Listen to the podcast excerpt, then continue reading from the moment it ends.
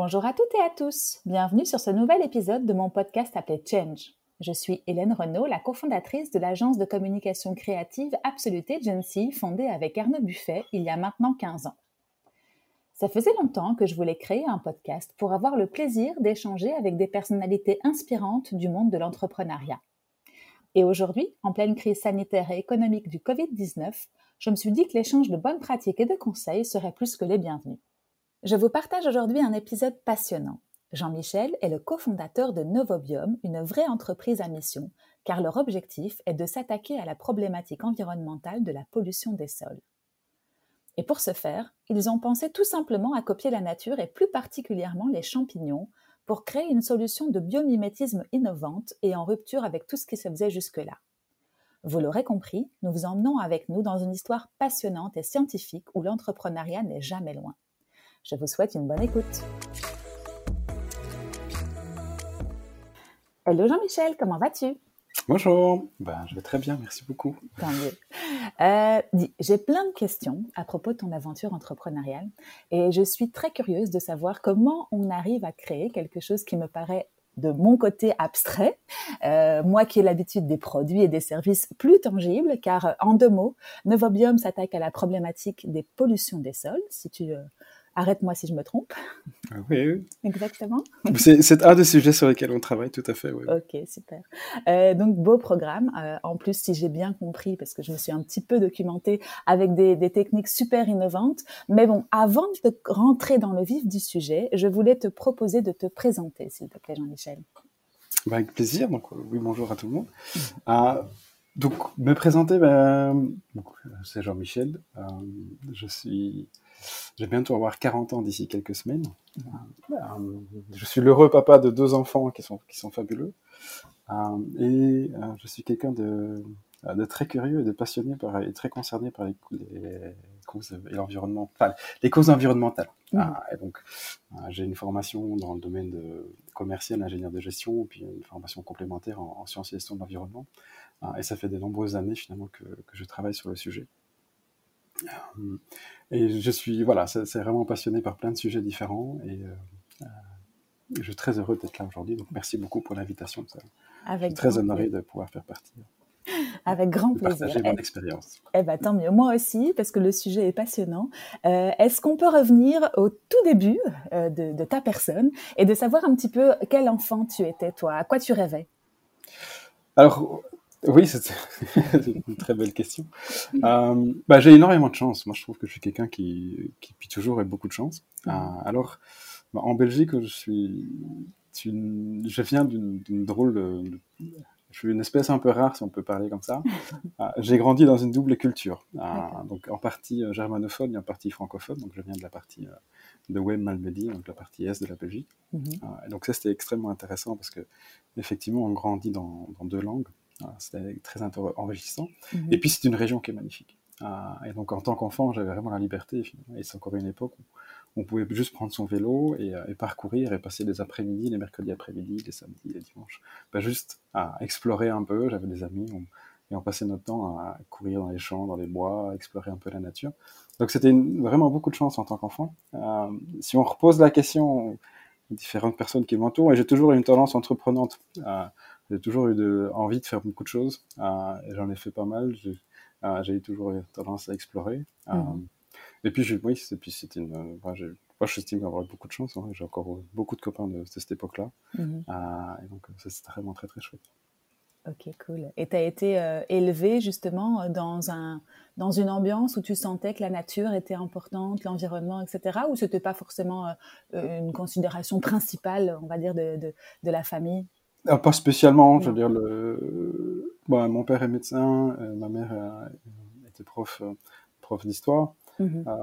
et donc oui, non, je crois que j'ai eu une enfance tout à fait, tout à fait normale mhm. dans un environnement qui est un environnement plutôt villageois et un peu plus mhm. rural. et donc par, par définition, on est confronté à ça. Moi, je me souviens des, bah, le fermier, on faisait des tours en tracteur en été, on, mhm. voyait qui, je me réveillais avec les, vaches qui broutaient, le bruit des vaches qui broutaient à côté de la mhm. maison. Mhm. Euh, et que j'ai des souvenirs exceptionnels, euh, effectivement. De, je participais à des activités qui étaient organisées par le WWF à l'époque pour des enfants de sensibilisation sur dans les réserves naturelles, on voyait voir les, tritons, on allait voir finalement les animaux. Mhm. Bah, c'était quelque chose qui faisait partie de, l'environnement. Je ne crois pas qu'il y avait un focus particulier qui était axé là-dessus. Mhm. mais je me rends compte, c'est avec le, recul maintenant que je me rends compte de, de la chance que c'était, notamment en tant, que, en tant que parent, de voir un peu la, la liberté dont j'ai bénéficié en tant qu'enfant, où on était encore dans à une époque où on, avait beaucoup plus de liberté. Mhm. on pouvait partir, effectivement. Je crois que maintenant, c'est rare quand, si mon fils, maintenant qui, a 6 ans, partait tout l'après-midi à vélo sans que je sache exactement où il est, c'est quelque chose qui, qui, de nos jours, devient plus compliqué à concevoir. D'ailleurs, on entend les petits oiseaux derrière toi. Oui. on en parle, ils sont là. C'est pas les bruitages. Hein. C'est... on a rien mais, là, mais là, je suis pas. je suis dans le Brabant wallon. J'ai de la chance, mais je ne suis plus. Je suis plus dans, à l'est de la Belgique, comme, j'ai l'habitude de dire. Mais c'est quand même, c'est quand même dans la nature parce qu'on les entend assez fort. c'est cool. non, non, t'inquiète pas, t'inquiète pas, c'est mignon. Ça, ça va tout à fait avec le thème. Moi, je suis très contente. et, et aujourd'hui, toi qui es papa, tu as toi même un focus particulier je, enfin, je suppose. Hein, tu, tu, enfin, de toute façon, les enfants, par, par défaut, j'ai envie de dire, ils sont beaucoup plus impliqués que nous à l'époque. Euh, en tout cas, les miens, ils reviennent avec, euh, avec des sujets par rapport à l'environnement et, et, tu sens qu'ils sont très concernés. Toi, tu, tu élèves les tiens dans, dans plus encore que ce que tu as été élevé toi alors, alors c'est je veux dire pas de manière intentionnelle, mais pas de manière indirecte. En tout cas, oui. Euh, mhm. de toute façon, on reflète, c'est des préoccupations qui sont, qui sont alors aujourd'hui beaucoup plus prenantes mhm. euh, déjà. Hein, donc le, la préoccupation environnementale, et heureusement et malheureusement pour certains sujets, est quand même un sujet d'actualité. Mhm. Et je suis, je suis vraiment impressionné aussi de, on sensibilise les enfants. Euh, les miens aussi. mais il y a aussi une sensibilité naturelle et on sent vraiment que le, climat global, en fait, les, les, les imprègne. Et j'aime bien partager une anecdote. Euh, donc, c'est vrai que ce sujet de la nature est un sujet que, que j'aime beaucoup et je l'expliquerai par après aussi mhm. sur la notion du biomimétisme, qui est vraiment quelque chose qui, qui me guide depuis quelques années. Et, euh, et donc l'année passée, j'avais justement mon fils qui a, qui a 6 ans et qui me demande justement si euh, on pourrait pas regarder son, un documentaire animalier ensemble. Mhm. son premier documentaire. Je dis, c'est super. Moi, j'ai grandi aux images euh, finalement du commandant Cousteau. Je me souviens des dimanches après-midi où je regardais ça. Donc, ah, et donc j'ai adoré tous ces documentaires quand j'étais petit. Ah, et donc, je, me réjouissais vraiment de, partager un bon moment. C'était justement au début du confinement l'année dernière. Mm-hmm. Et euh, donc, on a commencé à regarder. Et surtout, pour l'instant, enfin, les, images qu'on a, les euh, documentaires sont juste hallucinantes. Enfin, c'est super, quoi. Ah, et, donc, euh, et donc, on a commencé à regarder le, documentaire et je, je, regardais mon fils parce que je voulais voir justement cet émerveillement face à, mmh. la, la, splendeur de la nature, hein, si on voit les, animaux dans la savane, comment, on les voit, finalement, les, les la banquise. Et en fait, il n'y avait pas vraiment d'émerveillement, il y avait beaucoup de tristesse. Ah, mmh. Il a pleuré quasi pendant tout le, tout le documentaire. Mmh. Euh, et je lui posais un peu la question, pourquoi? Euh, Qu'est-ce qui le rend si triste? Et il disait, mais il y a tout qui disparaît on est en train de détruire la planète. Et c'est pas quelque chose que je lui ai dit en tant que tel directement, donc c'est mhm. pas c'est pas forcément de l'éducation, c'est quelque chose qui passe, mhm. euh, mais c'est aussi une sensibilité, je crois. Euh, et, ça, ça, ça, nous donne aussi, ça, ça nous réveille en tout cas. Mhm. donc, ça, c'est une situation qui, qui, réveille aussi, c'est un message en tout cas qui réveille sur, bah, sur, euh, sur l'importance de faire quelque chose, de, de, de, notre rôle en tant que tel, et des conséquences aussi, des responsabilités qu'on a jusqu'à présent.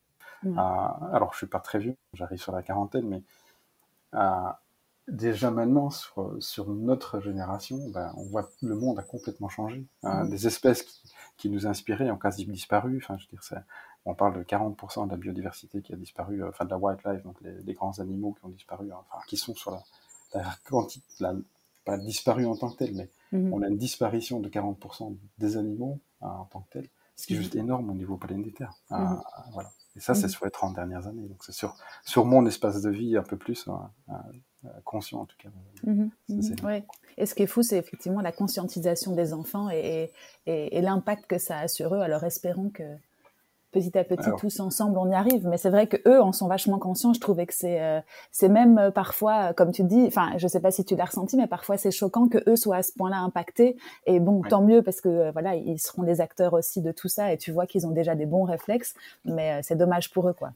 Oui, et puis il nous rappelle simplement certaines incohérences qu'on a aussi. Mhm, mhm. bon, alors on triche un petit peu parce qu'ils sont, on les a mis dans une école à pédagogie un peu active, une école mhm. Steiner, qui, est, plus axée là-dessus aussi, et qui sont dans un environnement. Moi, j'aurais rêvé de ça quand j'étais petit. Euh, ils, sont dans un environnement exceptionnel. Ah, donc on essaye, j'essaye quand même de, de, leur transmettre ça aussi parce que je trouve que voilà, ce contact avec le, euh, la nature en tant que telle est quelque chose qui est extrêmement enrichissant pour, pour chacun. Bien sûr. Bien sûr. D'accord. Bon, bah écoute, parfait. Euh, est-ce que toi, tu avais des, des, modèles quand tu étais petit À part ça, c'est. Eh ben, à part Cousteau. À part Cousteau, qui n'était pas forcément un modèle en tant que tel ou une inspiration. Non, mais j'ai pas eu, euh, et encore maintenant, j'ai pas trop de, de, rôle modèle en tant que mm. tel. Euh, j'ai beaucoup de personnes qui, qui, qui m'inspirent. et j'adore finalement, j'adore cette citation hein, quand vous êtes, si vous êtes dans une pièce et que que vous êtes la, la, personne la plus, que vous voyez personne qui est plus intelligent que vous, sortez de la pièce. Ah, ah, et je trouve, je trouve ça vraiment bien. Et j'ai vraiment beaucoup de chance aussi euh, dans, dans, mon entourage d'être entouré de personnes extrêmement intéressantes, mhm. ah, extrêmement inspirantes aussi. et je vais chercher l'inspiration. donc je mhm. dirais pas que j'en ai un. Et en tant qu'enfant, je sais pas très bien ce qui, j'avais pas vraiment de, de modèle d'inspiration. J'ai vraiment une, je dirais une chouette enfance parce que mhm. j'avais une chouette bande de copains qui sont toujours là. On était à l'école, l'école du village, des activités. Mhm. Et après aussi, je veux dire, le, euh, même plus tard, en adolescence, enfin, euh, c'est l'avantage, je crois, de, de, grandir dans une région qui est encore un peu rurale, ou à mhm. l'époque était un peu rurale, c'est qu'on connaît beaucoup de monde, on a beaucoup de, euh, on a une forme de, oui, de connaissance de la communauté dans laquelle on évolue. Mhm. Ah, ce, qui est, ce qui est très gai aussi à l'âge d'adolescence, parce qu'on connaît beaucoup de monde, on fait beaucoup de fêtes, on, fait, on croise beaucoup de gens. Mhm. Ah, après, on est peut-être moins, j'étais pas du tout confronté à l'environnement euh, comme on pourrait l'avoir maintenant, en termes d'inspiration, ou des possibilités qu'il y aurait peut-être dans un environnement plus urbain, ou des éléments plus... Euh, ouais, ou juste euh, tout ce qu'on peut avoir à, notre portée aujourd'hui sur Internet. Enfin, j'ai 40 ans, j'ai 40 ans aussi, donc euh, je peux en parler. C'est vrai que quand on était jeune, on n'avait pas, on avait quelques chaînes. On va, on va se plaindre, on va faire, on va faire nos vieux cons. On, a quelques chaînes à la télé, pas plus. Voilà, c'est ça, on fait nos pré-boomers. Mais le, mais oui, mais souvent des fois on se rend pas compte. je crois que le, à quel point finalement ça a changé aussi, et c'est intéressant. Il y a mhm. vraiment des gros avantages derrière aussi. Mhm. Euh, effectivement, des TikTok, des, euh, d'Instagram, on n'avait pas. Euh, mais on faisait autrement. Donc, on parlait plus, comme tu dis, avec sa communauté peut-être, et on, on, échangeait peut-être en plus petit comité, mais voilà, c'était, d'autres choses. Et, et toi, tu, tu rêvais d'être une enfin d'avoir une profession en particulier quand tu étais petit ou tu n'avais pas du tout d'idée, tu étais un enfant qui te laissait alors, euh, Oui, je, n'ai. Euh, euh, alors, j'ai détesté l'école jusqu'à l'âge de 14 ans. Mhm. Je, m'ennuyais dans, dans l'école, j'aimais pas trop, c'était trop, trop carré, trop fermé, je crois. Mhm. donc, j'aimais pas y aller. et c'est par après que, que, que j'ai vraiment commencé à apprécier plus. Ah, j'ai pas souvenir, oui, alors on a des projections, devenir ingénieur, mais on sait pas ce que c'est, par exemple. Enfin, mhm. Je veux dire, on n'a pas de, j'avais pas de, de rêve d'enfance à ce niveau-là, pas, que je m'en souvienne. Mhm. Et d'ailleurs, quand j'ai fait le choix de mes études, euh, j'étais, j'avais des facilités un peu, enfin voilà, facilités un peu comme, j'avais pas de difficultés en tant que tel, donc je n'étais pas non plus. Mhm. Euh, voilà, j'ai toujours, euh, je suis toujours arrangé pour pour arriver à avoir un ratio optimum, comme dit ma mère, entre l'effort fourni et le résultat. Euh, ce, qui, ce, qui, est très très bien. Mhm. Euh, et, euh, mais donc j'avais la liberté du choix à, mhm. à, un moment de choisir. Et, et comme je suis quelqu'un d'extrêmement curieux, et comme pour beaucoup de personnes souvent qui se retrouvent dans ces filières-là, ben, j'ai pris la, la, filière ingénieur de gestion mhm. en me disant ok ben voilà ça, ça, ça, touche à, ça touche à tout et ça ouvre toutes les portes. donc après on peut toujours faire un choix ou l'autre. Ah, ça veut dire quoi, ingénieur de gestion exactement? Ben, ben, C'est tout ce qui est ingénieur commercial. Et donc c'est justement le, le, Alors oui, c'est euh, c'est une belle formation. Moi je suis arrivé, j'ai fait ça à Namur. Mhm. Euh, et, j'étais la première génération complète qui venait d'ouvrir la section ingénieur de gestion à Namur. Donc on, était, on s'est retrouvé à 13 euh, mhm. dans le cursus. On était une trentaine au départ, mais à partir de la, deuxième année, on n'était plus que 13. Et donc c'est aussi un vrai luxe quand je dis que j'ai de la chance. Voilà, avoir un cursus universitaire à 13 personnes ah, c'est quelque chose qui est vraiment, qui est vraiment intéressant. Mhm. Euh, et j'ai beaucoup aimé cette formation-là parce qu'elle est déjà par définition transdisciplinaire. Vous avez la base et l'objectif, finalement, de former des personnes qui sont à même de comprendre l'entièreté d'une entreprise, les contraintes de la production, les contraintes technologiques, la commercialisation, le marketing, les différents éléments, la finance. Mhm. Euh, et donc, c'est très, très gai. En tout cas, pour moi, je trouve c'est extrêmement euh, intéressant et très, très gai parce que ça, ça couvre beaucoup de sujets mhm. euh, et ça permet finalement de comprendre le monde dans lequel on se trouve mhm. et surtout le monde de l'entreprise. Et donc, ça veut dire qu'à la fin de ces études, potentiellement, tu étais capable soit de commencer une activité ou en tout cas de, de pouvoir avoir une vue large de l'entreprise dans laquelle tu étais et de pouvoir après euh, faire des choix ou en tout cas t'orienter euh, dans une telle ou telle euh, dimension, c'est ça ou... Alors, je crois que c'est l'objectif. Mm Est-ce que... Quel est l'objectif réel? C'est ça. Donc, euh, et non, non, et l'objectif, je crois qu'il est là et je crois que la formation y arrive très très bien hein, quand on voit finalement les... Euh, bah, tout ce qui est ingénieur commercial, je trouve que c'est voilà, ce sont, ce sont quand même des belles formations. Mhm. Euh, peut-être, oui, on va pas dans le détail de la, on n'est pas des ingénieurs euh, en tant que tels sur la sur la technicité, mhm. sur, euh, sur, certains éléments, bien que il y a certains qui, qui s'y débrouillent très très bien. Mhm. et je crois justement c'est ça. Donc c'est vraiment le, le, fait d'avoir à un moment donné la capacité d'assumer des rôles plus de management, de stratégie d'entreprise. Et ça, on te l'apprend le management dans les études? Euh, alors, est-ce qu'on l'apprend? Je sais pas. Mhm. ça, c'est la réalité de terrain qui, qui, je trouve, qui, qui, est derrière. Par contre, oui, les réflexes. Euh, euh, et après, bah, pour moi, c'est dire chacun qui, chacun prend ce qu'il aime prendre. Mhm. moi, j'ai un faible pour tout ce qui est plutôt stratégie et j'aime beaucoup ça. Mhm. et justement, sur, sur, sur, sur, attaquer une forme de complexité. et donc là, c'est très très chouette parce que on voit les implications. Mhm. Donc on, voit les, on, comprend les implications euh, de la production sur le marketing, sur la finance, quelles sont les, conséquences de ça. Et par après, effectivement, c'est très utile. Dans, enfin, dans la vie d'aujourd'hui, c'est très utile. Et alors, on n'a pas l'impression qu'on l'a, mais c'est quand on est confronté à des personnes qui n'ont pas forcément le bagage, qui se disent, ah bah tiens, c'est vrai que les réflexes euh, ne sont pas les mêmes. Mhm. Euh, donc ça, c'est peut-être dû à la formation, je l'espère, pour, pour la formation. Mhm. et donc ça, c'est très très bien. Donc ça, tu, conseilles, tu conseillerais ce genre d'études pour ah oui. pour, ceux qui sont intéressés, oui. Mhm. Alors, euh, pour ceux qui savent pas ce qu'ils veulent faire, je trouve c'est très intéressant. Oui, c'est ça. C'est ce que j'allais dire. Ça te permet de t'ouvrir toutes les voies et de ne pas forcément faire de choix au début de ton cursus, mais de te laisser l'éventail des, possibilités pour après. Ça, c'est voilà. Ça, c'est aussi en théorie, je crois. Mhm. Euh, après, on est quand même vite dans des euh, dans des cases. Mhm. alors, ça a fort évolué, je crois. effectivement, le. Donc, moi, j'ai fait ça en dans les années début des années 2000. Mhm. Euh, et c'est vrai que le, la, la, voie, la voie royale, la voie classique après les études est quand même passer, passer, passer par un Big Five ou un, faire du conseil euh, dans les grandes, certains, c'est une grande entreprise pendant quelques années, vous faites de mhm. l'audit et puis alors basculer sur un truc. Et donc 80% des personnes font quand même ce, ce schéma-là. Ouais, c'est ça.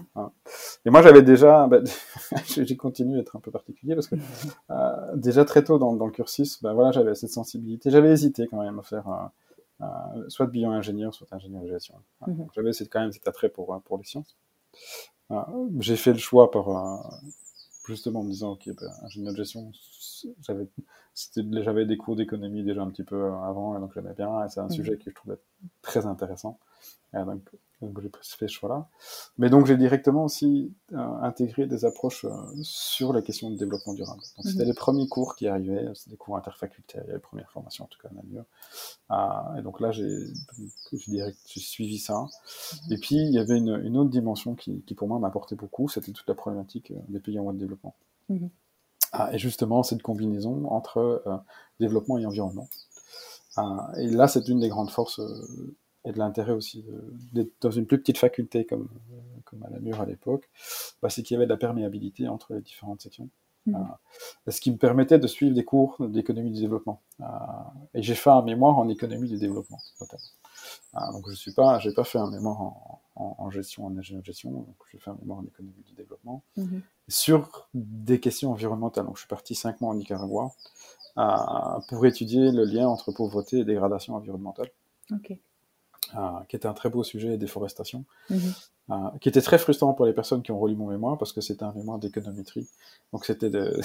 Mhm. beaucoup de maths, euh, beaucoup de, de, calculs dans tous les sens. Et c'était assez sec, je crois. je me souviens, je me souviens tout à fait de certaines personnes qui étaient dans le jury qui attendaient finalement à avoir quelque chose de plus de, de, moins sec, de moins matheux.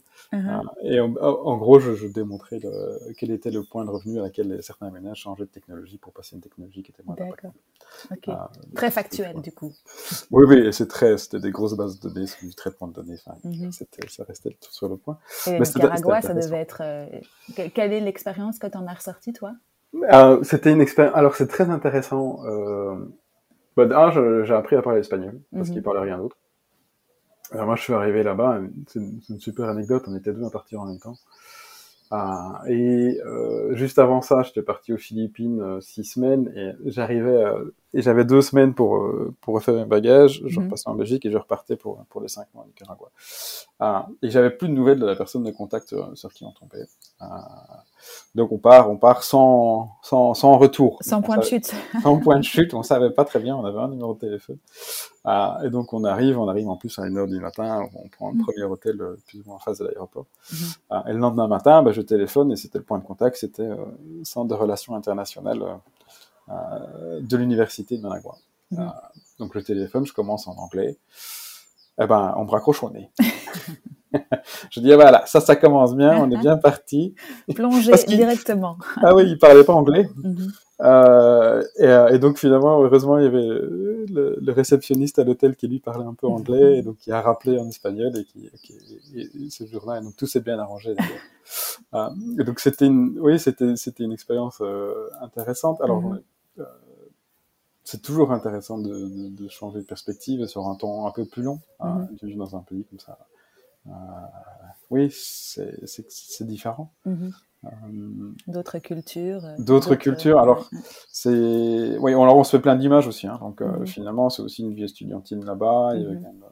euh, on est resté pas mal sur la capitale j'ai ah, j'ai quand même l'occasion de voyager de faire quelques projets de visiter des projets de développement aussi Mhm. sur place Ah, et justement cette problématique de euh, ben, cette réalité en fait de, de, de quels sont les enjeux euh, environnementaux aussi et l'impact de ces enjeux environnementaux qui sont encore d'actualité aujourd'hui euh, J'y étais en, en, en 97-99, il y a eu deux gros ouragans qui avaient complètement ravagé le pays. Mhm.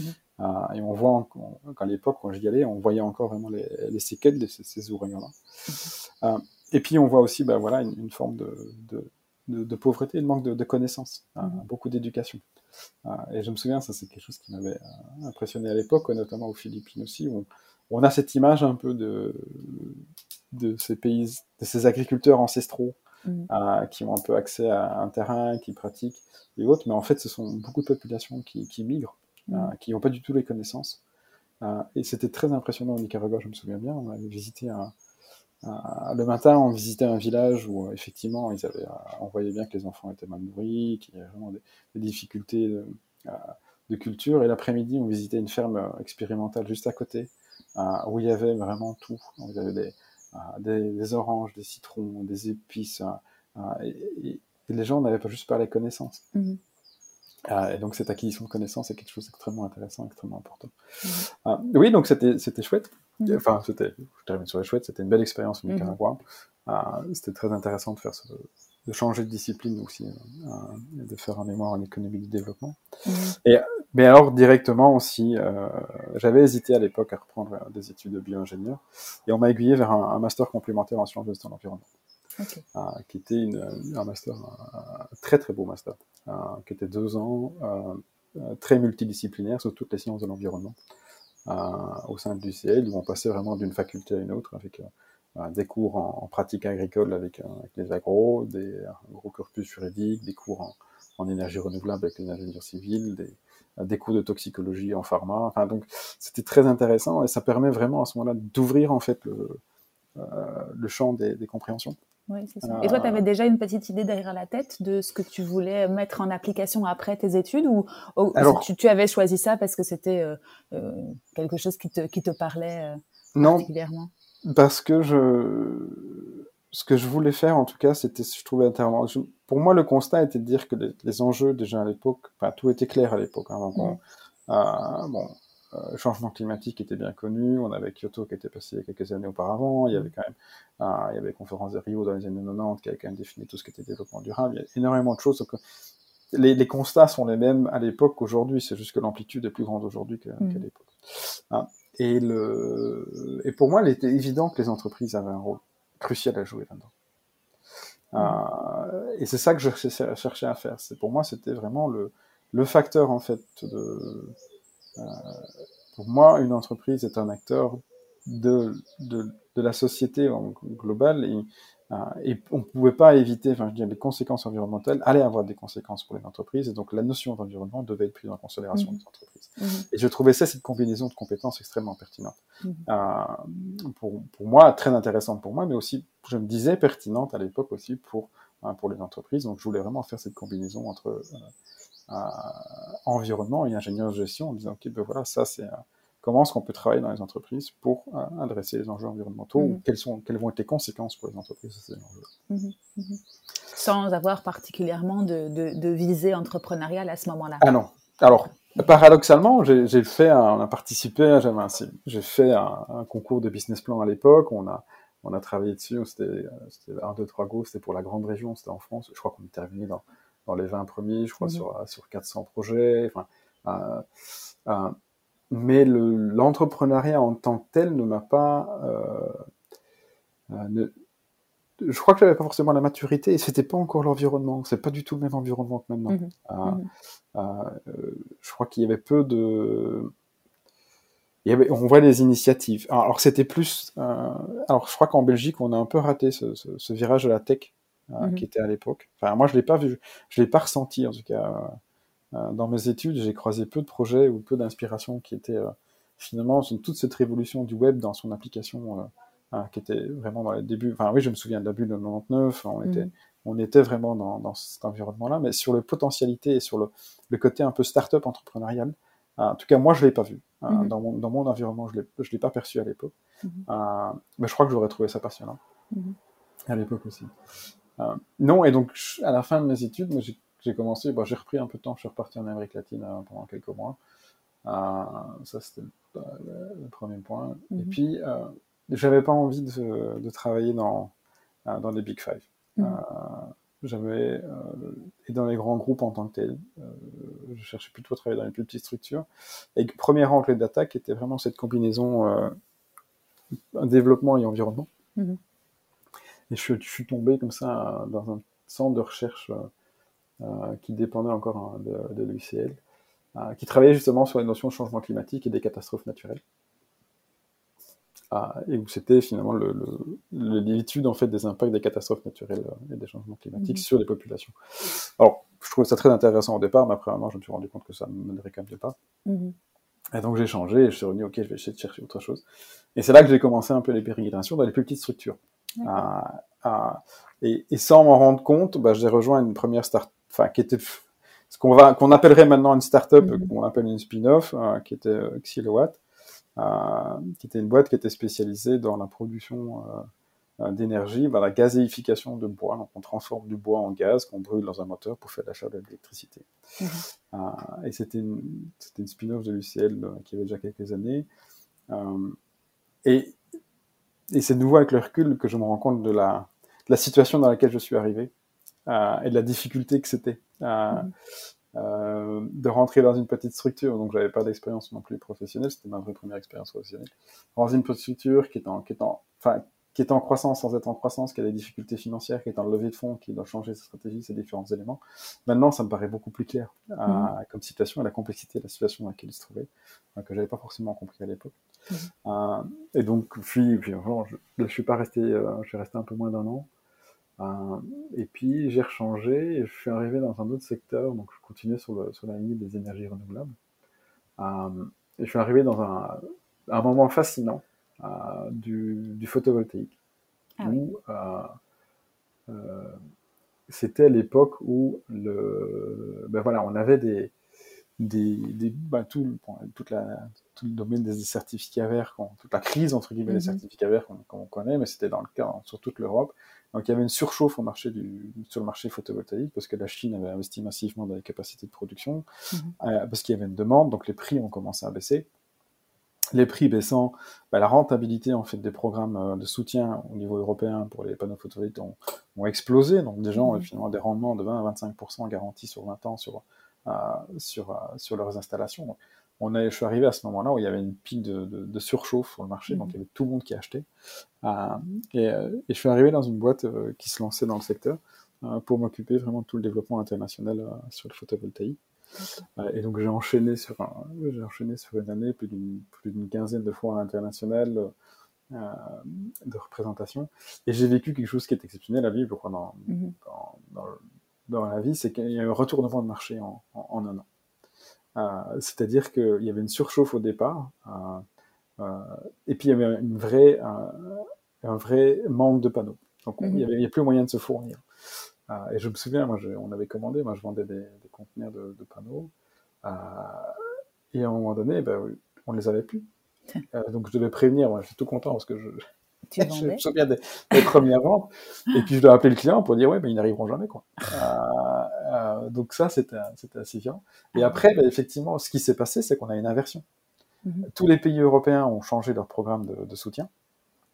Ah, et la, la, Chine a investi massivement, donc on a eu un prix d'un panneau qui s'est qui s'est qui s'est qui s'est divisé par quatre en, en, deux ans, avec un marché qui s'est complètement retourné. Mm-hmm. ah, donc c'était vraiment c'est intéressant à vivre, c'était pas forcément facile à, à le faire parce que effectivement bah c'était oui. compliqué, c'était un marché un peu fou et un peu compliqué, mais c'était un très extrêmement intéressant.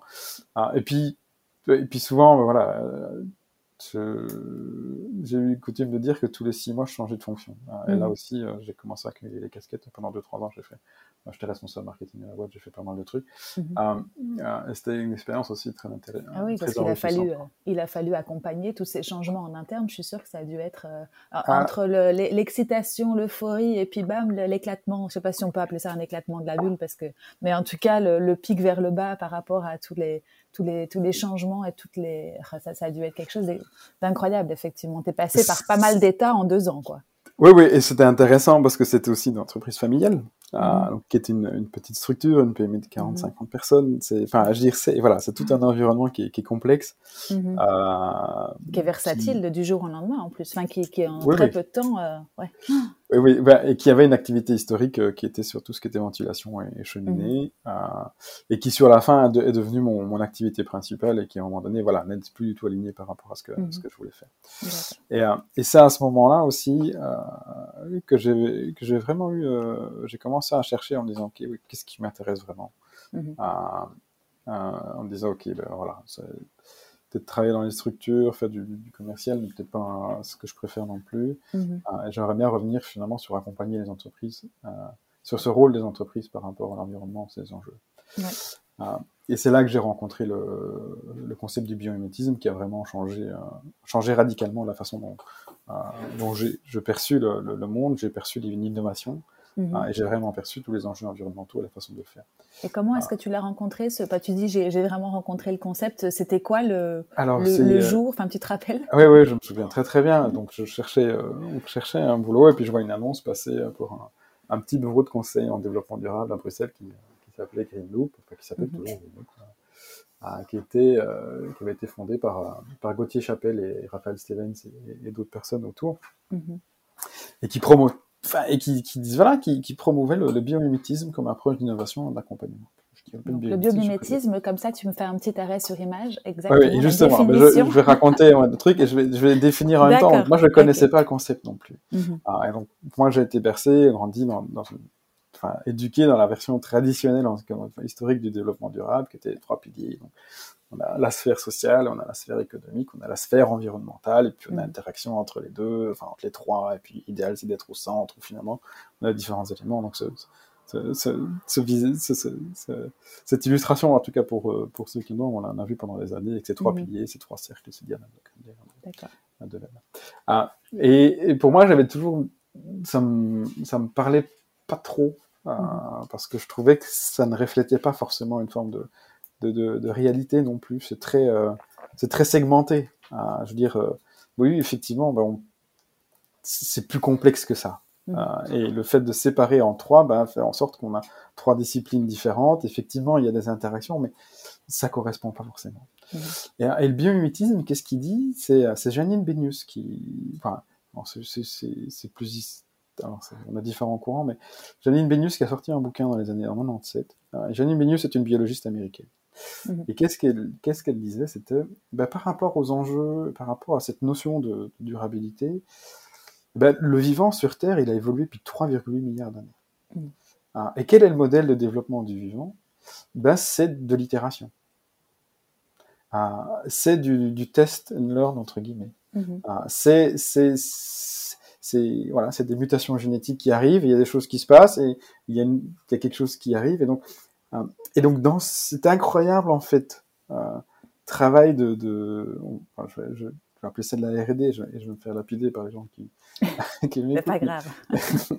mais c'est vraiment le, vivant travaille par ce, ce domaine d'itération mm-hmm. et, et par de l'hyper-adaptation. Et quand on regarde en fait dans le monde du vivant, quand on regarde la nature, bah il n'y a pas de déchets. Mm-hmm il y a pas, c'est un monde d'abondance.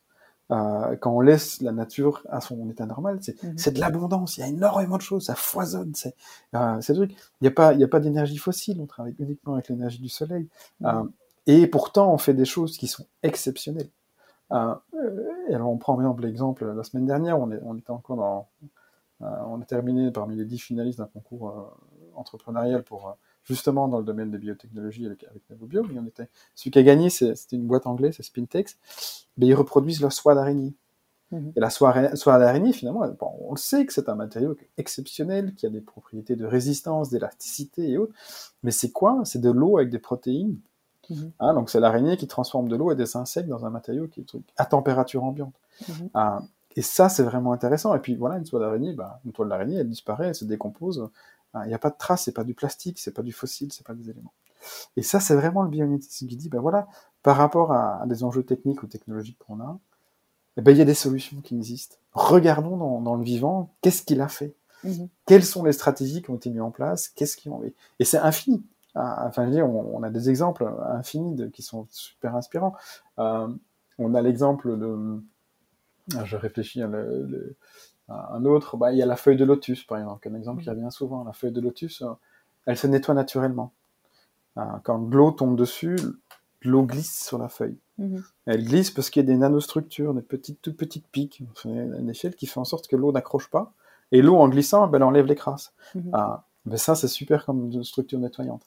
Euh, bah, le meilleur exemple, c'est aussi pour moi les, les, les, feuilles des arbres. Je veux dire, on a des centrales électriques là partout. Hein, donc elle transforme l'énergie solaire en, électricité. Mais à la fin, à la fin de l'été, elles tombent et elles, mmh. sont, elles servent de nutriments pour, pour garantir en fait une, un, sol qui est riche et une bonne croissance au niveau de l'arbre. Mmh. Et donc ça, ça a vraiment été donc quand j'ai découvert ce concept-là, et je me souviens bien, j'étais dans je préparais mon interview, moi, donc euh, derrière, je comprends, puis je vois le bouquin, je trouve c'est fascinant, je commande le bouquin, j'ai lu le bouquin, euh, puis c'était le début des TED Talks, et donc j'avais j'avais regardé les TED Talks juste avant d'aller faire une interview, j'étais vraiment fasciné par ce concept, mm-hmm. et, j'ai eu la chance, alors c'était une, drôle d'expérience parce que voilà, de nouveau petite structure que pas forcément, voilà, qui n'avait pas forcément tous les process de gestion en place, donc ils m'ont engagé, mais la trésor était vide. Mhm. Euh, et donc, euh, voilà, ils n'avaient pas de quoi payer. Et, euh, et, six mois après, neuf mois après, ben, ils, ont, ils ont dû réduire tout le monde et ils mhm. sont passés de 5 à 1,5. Par contre, c'était une expérience pour moi extrêmement intéressante parce que, notamment, Gauthier Chapelle est quelqu'un qui, qui, est fabuleux à écouter. Hein, il, a, il, a, mhm. énormément d'inspiration. Et j'ai découvert vraiment un concept qui, qui, qui, faisait exploser pour moi cette vision du développement durable. avec une, quelque chose qui est profondément de bon sens. Et qui, qui, offrait vraiment une richesse. Euh, et c'est là vraiment que, que aussi est né l'envie entrepreneuriale. Mhm. Hein, je me suis dit, ok, ben voilà, ça, ça, ça devient vraiment intéressant. Euh, il faut faire quelque chose. Hein. Il n'y avait pas encore grand-chose à l'époque. Tu te rappelles s'il y avait déjà d'autres, à part peut-être euh, le Gauthier que tu connaissais. Enfin, et, et c'était déjà quelque chose qui était assez répandu ou c'était encore très discret? Alors le biométisme, était encore très discret à l'époque. Mhm. Donc les Américains ont mis en place, donc Janine Venus, euh, une école de formation. Gauthier a ramené un peu le concept en Europe, ça a commencé. Mhm. Et bon, alors il y a toute une, il y a, il y a toute une tradition. Euh, en Allemagne, par exemple, il y a une, très grande tradition de, l'innovation dans l'ingénierie, euh, de la biomimétique, comme on appelle ça. Donc c'est vraiment, c'est inspiré des technologies dans, la robotique notamment. Essayer de, de, reproduire finalement la, la dynamique de, de, marche. Ou, donc vraiment s'inspirer finalement pour des applications robotiques euh, d'éléments naturels ou dans la, dans la structure aussi de certaines, dans l'architecture aussi, on trouve beaucoup ça aussi. Donc mhm. c'était déjà présent. Mhm.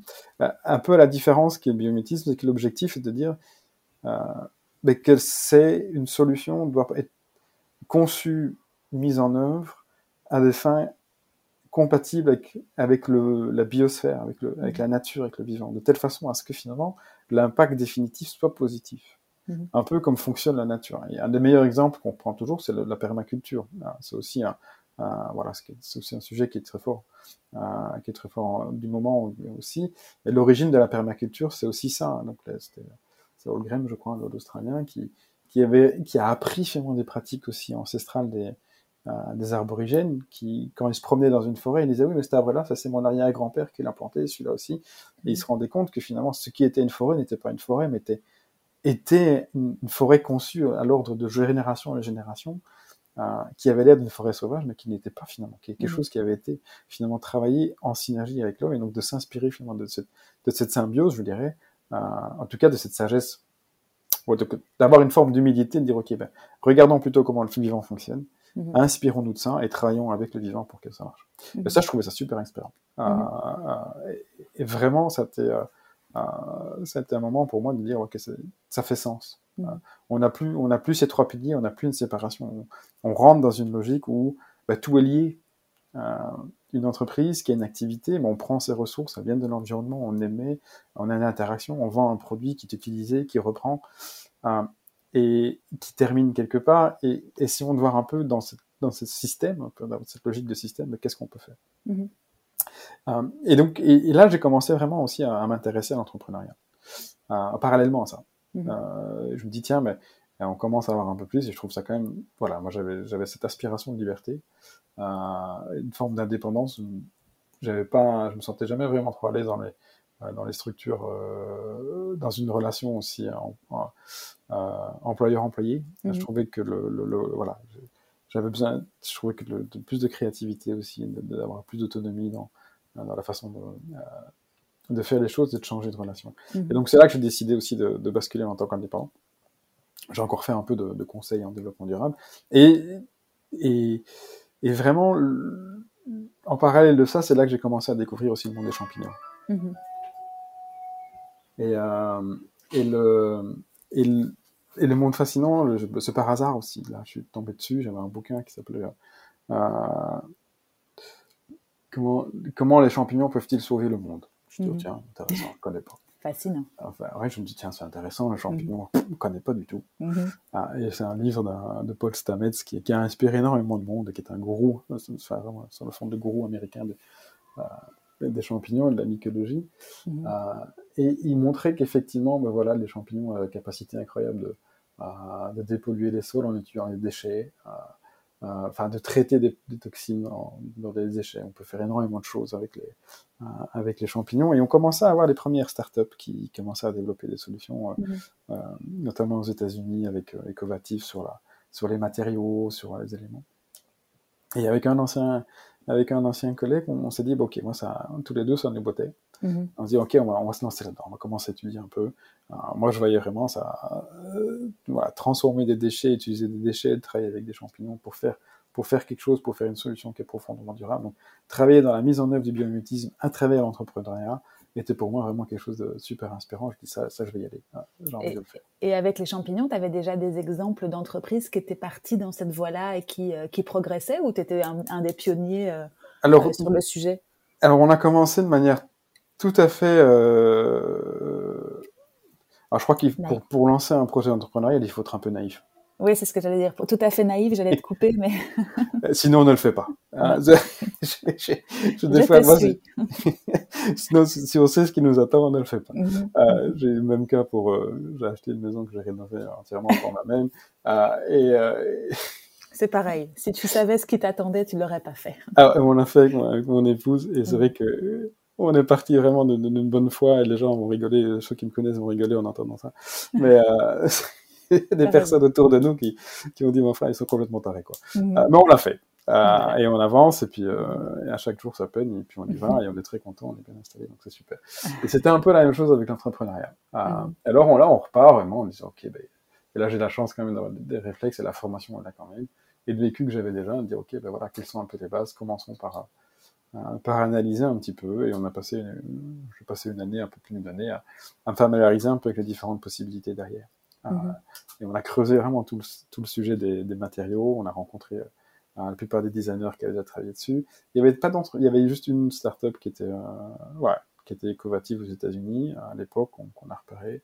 Mhm. Euh, tu les avais rencontrés ou parlé avec eux à l'époque? j'ai essayé de les joindre et j'ai pas eu de retour. Mhm. j'ai rencontré quelqu'un, plusieurs autres personnes qui avaient déjà eu des, interactions avec eux. Et on suivait deux tracks en parallèle, qui étaient d'une part les applications en matériaux et d'autre part les applications en environnement. Mhm. Et, sur l'environnement, euh, euh, là aussi, j'ai. Euh, et ça, ça c'est un sujet qui me parlait beaucoup. Mhm. et le contexte à l'époque, c'était que, enfin, en tout cas, toi, tu voyais le, contexte actuel, c'était qu'il y avait beaucoup de sols qui étaient pollués par des industries lourdes ou d'autres activités de l'homme par le passé, et que on n'arrivait pas à dépolluer ou on arrivait à dépolluer, mais avec des avec des produits pas, pas forcément. Alors, j'avais déjà la, la bah, de par mon, mon master, j'avais déjà été euh, sensibilisé à la problématique des pollutions de sol. Mhm. Ah, j'avais failli travailler dans, dans, dans, dans proposé un contrat dans le secteur, et puis mhm. j'avais choisi une autre opportunité. Donc c'est un, un sujet qui m'intéressait, euh, et je savais qu'il y avait une demande. Mhm. Donc historiquement parlant, mais c'est énorme, hein, donc euh, euh, l'Union européenne estime à près de 2,8 millions le nombre de sites qui sont pollués. Mmh. Euh, il y en a 650 000 qui ont été identifiés comme nécessitant une intervention. Euh, enfin, et quand on parle avec les, gens du secteur, ils disent que bah oui, bah, fondamentalement, en dessous de chaque usine, finalement, c'est quasi contaminé. Ah, mmh. Donc c'est une vraie problématique. C'est une problématique qui est bien gérée en tant que telle. enfin, je veux dire, les coûts, je veux dire, il y a des solutions qui sont qui sont disponibles. Mmh. Euh, et bon, c'est des, ouais, c'est des solutions qui reposent principalement sur trois types, trois modes d'action, qui sont euh, d'une part ben, euh, ce qu'on fait encore, ce qu'on a fait historiquement, c'est-à-dire que on prend, on prend les déchets et on les met dans une décharge. Mmh donc, Mais il faut aller les chercher d'abord. Parce que, il faut aller les chercher. Ouais, ça. pour ça, c'est de l'excavation. Et mmh ben ça, ça passe dans la, revalorisation des sites ou autre. donc, ou alors, on transforme le site en tant que tel. on, ce qu'on appelle fait, on fait du confinement. Donc, on, on s'arrange pour que la pollution ne, représente plus les risques environnementaux. Oui, c'est ça, tu la cloisonnes, quoi. Oui, exactement. J'ai une petite anecdote avec ça qui va te faire, qui, moi m'a fait sourire à l'époque. Et puis du coup que je reconnecte à ton histoire, c'est que nous quand on a acheté les bureaux de notre agence qui sont situés à Molenbeek, on a dû faire des permis, etc. Puis je sais pas pourquoi à un moment donné ils sont venus carotter. Et, enfin moi en tout cas je ne savais pas pourquoi, eux savaient sûrement. Et ils nous ont dit voilà au bout de quelques mois de voilà désolé les, les sols sont pollués, vous pouvez pas acheter, on va devoir faire disparaître tout le bâtiment. Voilà. Mais bon, il y avait des, il y avait des, des logements au-dessus, donc on n'était pas tout seul, c'était pas un logement, enfin un bureau euh, unique. Et, et, on va tout faire disparaître, et puis bah ensuite vous aurez le droit de, de vous réinstaller. Bah, on était, euh, on était fascinés par, le, par la, la, solution qu'ils nous proposaient parce qu'ils n'arrivaient pas à faire passer des, des engins là où la, la, pollution était située, mais à, à je sais pas combien de mètres en dessous du sol. Donc c'était euh, Enfin, c'était pour nous dramatique à l'époque, mais oui, oui, ça doit, ça doit l'être pour beaucoup, dans beaucoup de cas, quoi.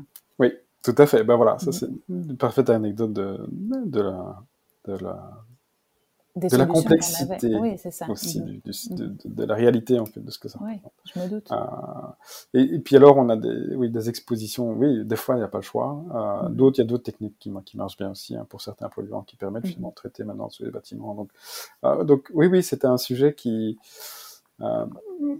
alors que je connaissais un petit peu, qui était un peu dans, dans une des optiques. Et bon, alors, je ne suis pas arrêté au bouquin de, de Paul Stamets, hein, donc on a commencé à creuser un peu aussi tout ce qui est littérature, de voir un peu mhm. la, la, base scientifique, l'historique qui est derrière, euh, avec euh, comme logique de se dire, ok, ben, ça me paraît simple, entre guillemets, mhm. euh, ça me paraît réalisable. On me dit, oh tiens, ben, c'est vrai que ça m'a l'air hyper efficace. Et on voit effectivement, euh, il y avait plus de 20 ans en fait de, de recherche académique qui démontrait vraiment la, euh, l'hyper-efficacité en fait des champignons euh, dans le traitement, dans la dégradation en fait de, de pollution euh, et mm. de composés organiques. parce que on parle pollution de sol et c'est vrai que c'est un des super sur, sur une des applications sur laquelle on se focalise, mais en fait le champ d'application est beaucoup plus large. Mm-hmm. Euh, et, et c'est ce qu'on veut travailler maintenant aussi, c'est plus travailler sur voilà le traitement de tout un certain flux de déchets euh, qui sont contaminés, qui sont toxiques, euh, et de finalement le, permettre de réduire la, leur toxicité pour avec des champignons, tu arrives, à, à, contrebalancer l'effet toxique de certains euh, produits ou certains. Alors, euh, ouais. Ben, les champignons, c'est juste fascinant. Mhm. Donc là, j'ai ouvert la porte d'un monde que, que je connaissais pas du tout.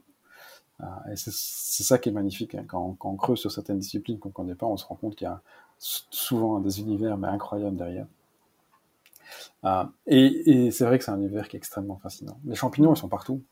Euh, ils, font, ils font partie, ce sont, euh, c'est le cinquième règne, enfin, dans le monde du vivant, ils, ce ne sont pas des animaux, ce ne sont pas des plantes. Mhm. ils sont présents, ils sont essentiels dans, quasi toute la dynamique des écosystèmes. ce sont les recycleurs du vivant. Donc, ils sont mhm. responsables depuis 90% en fait de la dégradation sur Terre, de la dégradation de la biomasse. Donc, ils sont hyper bien outillés pour le faire. Mhm chaque, enfin 90% des plantes dans le monde vivant vit en symbiose avec des champignons. Euh, c'est eux qui sont, qui sont responsables aussi de, ils, sont, ils, jouent un rôle primordial dans le stockage du carbone dans les sols. Euh, euh, et on commence seulement à découvrir, et c'est un peu un parent pauvre en fait aussi de la recherche. Mhm. C'est quelque chose qui était un peu étudié il y a, il y a 50, 40 ans, et puis ça a été oublié dans les, dans les années 90, enfin dans les années 90, il y a quand même pas mal de recherches, et puis dans les années 2000, mm. c'est quelque chose qui n'a pas du tout été travaillé. Ah, qui a été il y a vraiment un focus sur tout ce qui était bactéries et autres, et on a laissé un peu de côté les champignons, et ça commence à revenir. On, voit mm-hmm. vraiment euh, maintenant un, engouement nouveau pour, le, pour les champignons. Ah, et ils sont juste fascinants. Mm-hmm. Enfin, je veux dire, moi, voilà, tous les jours, je découvre quelque chose qui, qui, mm. euh, qui me surprend, et qui, voilà, quand, on lit euh, sur, voilà, sur, les symbioses, le rôle des champignons avec, avec les racines des plantes, la, communication entre champignons, le transfert de nutriments. Quand on voit, par exemple, ça a beaucoup circulé à un moment donné, l'autre, là, la logique dans, commence à comprendre les, comment fonctionnent les forêts et les arbres. Et quand on voit qu'un arbre enfin, voilà, va nourrir euh, tous les arbres autour, mm-hmm. donc un, grand arbre prend soin des petits pour, pour garantir la, la, la stabilité de la forêt et la pérennisation. Enfin, ça, c'est une interprétation un peu anthropocentrée, mais, euh, mais on voit surtout ce qui a été démontré, c'est qu'il y avait un flux préférentiel par rapport à des arbres filles par rapport à un arbre mère. Et ce flux passe à travers les champignons. On remarque aussi qu'il y a des flux de, une forme de flux d'information. Ah, et même dans, dans, le monde, voilà, justement, de, la dégradation, ah, bah oui, il y a énormément de, de, papiers, de littérature scientifique qui démontrent chaque jour, il y a des papiers qui sortent qui démontrent, ouais, voilà, un champignon était capable de dégrader tel polluant, tels éléments derrière. Ah, et alors, on a vraiment commencé à creuser le sujet. Et on a laissé tomber la partie matériaux, parce qu'on considérait qu'effectivement, les Américains, ils avaient bien verrouillé le, la dimension de propriété intellectuelle. Euh, et qu'on se rendait compte que ça allait être compliqué, euh, parce que l'application à la fin était, était plus, plus complexe, euh, surtout dans l'analyse en fait de la chaîne de valeur. C'est-à-dire mmh. qu'on les matériaux champignons qui sont, qui sont super, il n'y avait pas encore le, niveau de, matériaux qu'ils ont maintenant, donc on voit maintenant des applications qui sont intéressantes. Mais c'était surtout euh, pour le remplacement de la frigolite, ou le remplacement du carton, pour ah les questions d'emballage et autres. Mhm. Ah, mais le carton fait très bien le travail. Et pour le mhm. carton, il y a une filière totale de recyclage qui est en place et autres. Mhm. Donc on s'est dit, bah, ça, ça va être compliqué à mettre en œuvre. Et d'ailleurs, les Américains ont dû changer de de fusil d'épaule à ce niveau-là. Enfin, ils le font toujours, mais ils le font moins et ils basculent sur des, petites applications plus, plus à haute valeur ajoutée. Euh, et en parallèle de ça, nous, on, voilà, on creusait un peu le, secteur de l'environnement. Donc, euh, j'ai refait le tour un peu de, justement des différents acteurs dans, euh, dans le domaine de la pollution de sol, voir un petit peu. Et puis, on a commencé à collaborer avec un bureau d'études qui était spécialisé en dépollution du sol, enfin en gestion de chantier de dépollution du mmh. sol pour t'attaquer à quelque chose de plus euh, concret encore, je suppose. Voilà. Ce partenariat. Mhm. Et, et, ce qui était marrant aussi à l'époque, c'est que euh, ben, ma cofondatrice, Caroline, ben, mhm. elle avait fait le schéma un peu en parallèle. Euh, elle était aussi passée, moi j'avais rencontré chez Green Loop, on a travaillé ensemble quelques mois, et puis elle avait aussi commencé à s'intéresser à ces questions-là. Ben, elle, est, microbiologiste. Mhm. Puis à un moment, on s'est recroisés, et puis on s'est dit, bah, allons-y, avançons ensemble. et c'est comme ça qu'on a avancé, et puis finalement, dans on a laissé tomber la partie matériaux pour focaliser sur les applications environnementales. J'ai juste une question, je t'interromps juste deux minutes par rapport à, toute cette période de recherche et, où vous avez creusé, comme tu as dit, dans différentes directions pour euh, vous rendre compte que la matière était là, enfin que vous aviez, euh, vous, vous, touchiez du doigt quelque chose. Comment est-ce que tu as fait, toi, concrètement, pendant cette, euh, c'était quoi, une année de recherche entre le moment où tu as commencé à, à, creuser et le moment où, avec Caroline, vous vous êtes dit, tiens, il faut qu'on fasse quelque chose dans cette voie-là. Ça a duré, euh, tu dirais quoi? Oui, ça. Oui, c'est presque oui, un peu une année. Enfin, je trouve mhm. que le, bah, c'est des, des, belles périodes. Hein, donc, euh, euh c'est les débuts des projets. Ça permet de. Euh, comment est-ce que j'ai fait quoi? Ah oui, voilà. Donc moi, ma question, c'était combien de temps Donc, une petite année, tu as répondu très bien à la question. Et ma question, c'était plus concrètement. Alors après, je suis très terre à terre, mais ça va intéresser sûrement des personnes qui ont envie de se lancer dans des aventures comme les tiennes. Euh, est-ce que tu as été chercher euh, euh, des, subsides ou des bourses Parce qu'il faut bien vivre pendant ce temps-là, pour toi en tout cas, personnellement? il, y a, deux éléments. Un, la mmh. première chose, c'est aller voir un maximum de personnes. Mmh. on a rencontré des, des dizaines de personnes je crois, euh, dans mhm. les différents secteurs. On a, comme je disais sur la partie matériaux, j'ai été faire un tour, je me suis formé, j'ai été voir les secteurs de l'agroalimentaire parce que mhm. euh, ceux qui maîtrisent en fait la, production des champignons, j'ai mhm. rencontré des gens du secteur de l'environnement, j'ai rencontré. Donc là, la, première opération est de, de, de, de bien comprendre ce qui se passe. Mhm. Et en parallèle de ça, euh, sur la première partie, je travaillais encore un petit peu, donc j'étais encore dans le conseil. Mhm. Euh, et puis après, j'ai basculé comme indépendant, donc j'avais des missions, des missions D'accord, ok, c'est ça. Donc tu avais des revenus sur le côté quand même pendant cette période de recherche, ce qui te permettait de vivre et de, de continuer à aller plus loin et de prendre ton temps pour, euh, pour faire ce qu'il fallait euh, pour construire cette, ce projet. Exactement. Et, et, ce que j'avais, pour avoir assez de temps, là, j'ai ben aussi ben, le focus c'est quand même sur le développement de, du projet. Mhm. donc j'ai bénéficié aussi de l'accompagnement de la coopérative Azimut, qui était vachement intéressant, mhm. qui, était, qui permettait finalement de, bah, de bénéficier aussi de. Bah, J'avais la, la, chance d'avoir accès finalement au chômage dans une certaine mesure et de mhm. pouvoir prester des, des, missions de consultance. Ah, et donc ça, ce qui me donnait finalement une, bah, une assise suffisante pour, euh, bah, à ce moment-là, oui, à ce, mhm. moment-là, j'ai mon premier qui était né, j'avais mon épouse, on avait la maison, donc il y avait toute une série de charges qui étaient existantes. Ah, et donc, en, vivement euh, simplement, bah, ça permettait de, tout permettait de passer quand même. C'est ça. Ah. Non, c'était juste une petite parenthèse. Oui, c'est une vraie question. Euh, et, l'enjeu est compliqué. Hein, et c'est là qu'on arrive vraiment dans la complexité. C'est-à-dire mhm. que on s'est retrouvé à une situation dans laquelle euh, on se rend compte, oui, euh, c'est intéressant. Euh, il y, a, y, a, une demande, il y, y, a un besoin en tout cas, il y a un marché qui est présent. Hein. Mhm.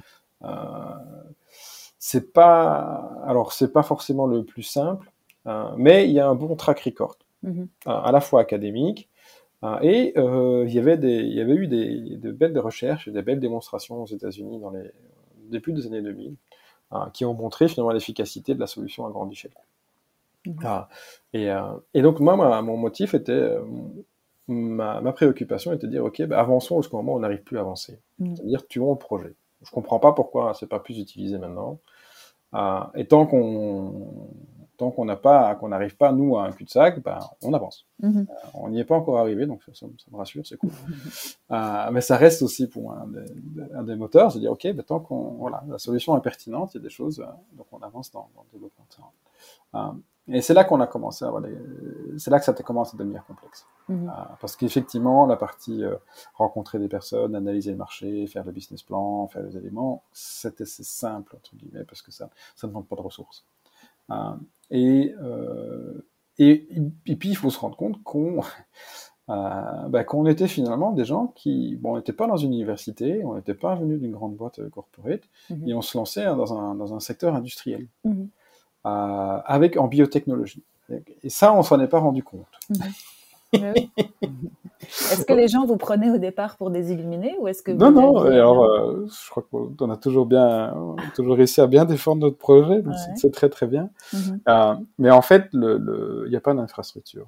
Mhm. euh, et là là on est rentré en fait dans la dans la complexité de l'écosystème et plutôt wallon parce qu'on était basé en Wallonie a un peu à Bruxelles aussi on a eu mhm. des, soutiens des, deux régions c'est très très bien.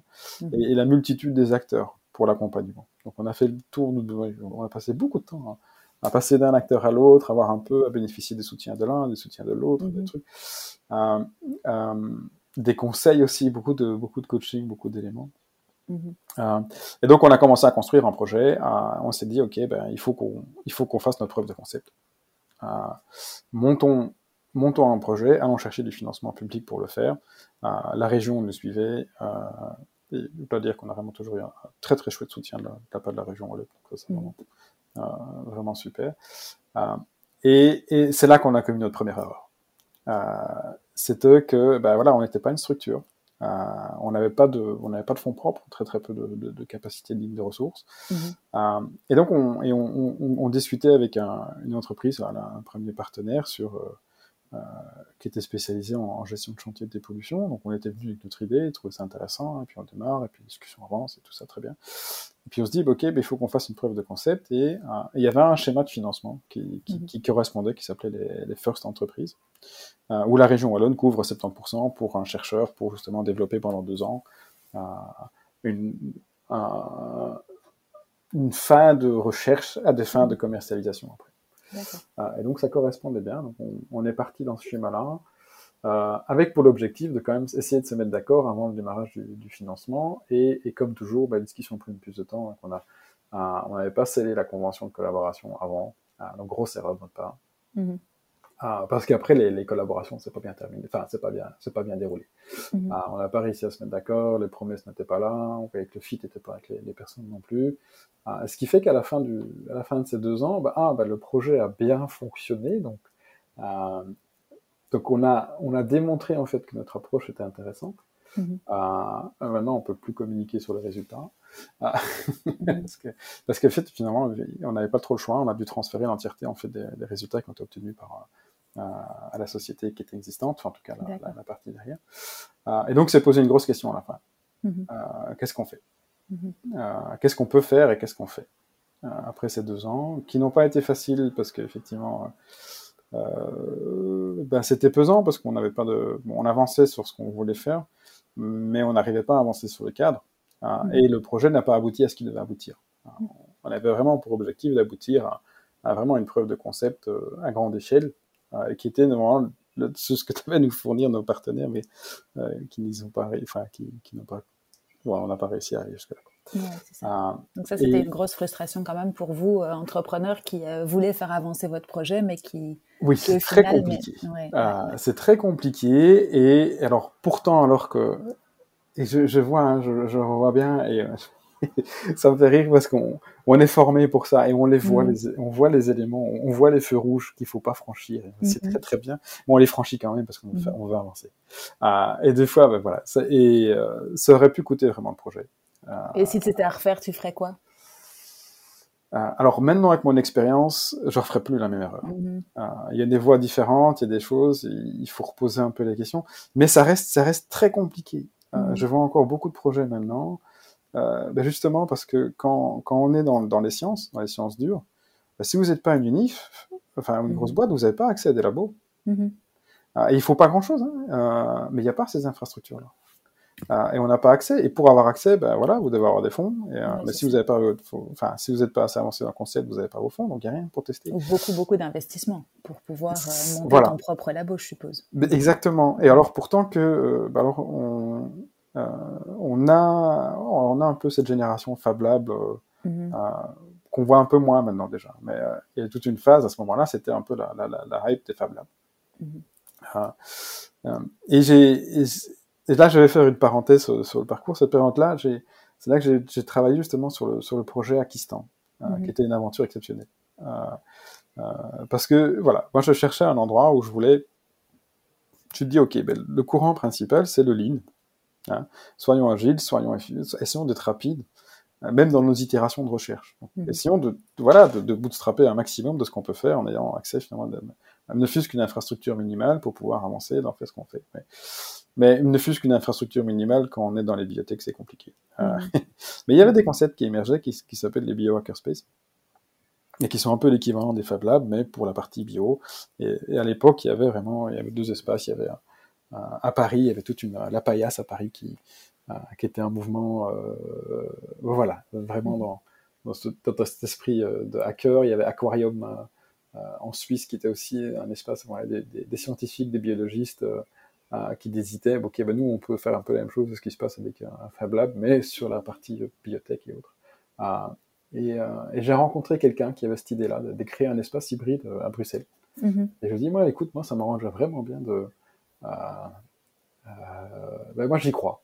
Mhm. Euh, moi je crois vraiment à cette combinaison de, de compétences. On dit, ben voilà, notre constat était de dire, ben voilà, 80% en fait des, des, gens qui font une thèse, donc ils, passent, ils passent des années, finalement 4 ans de leur vie à étudier sur un sujet qui vient en spécialisation par rapport à une base, mais au final, ne, terminent à jamais utiliser leur expertise.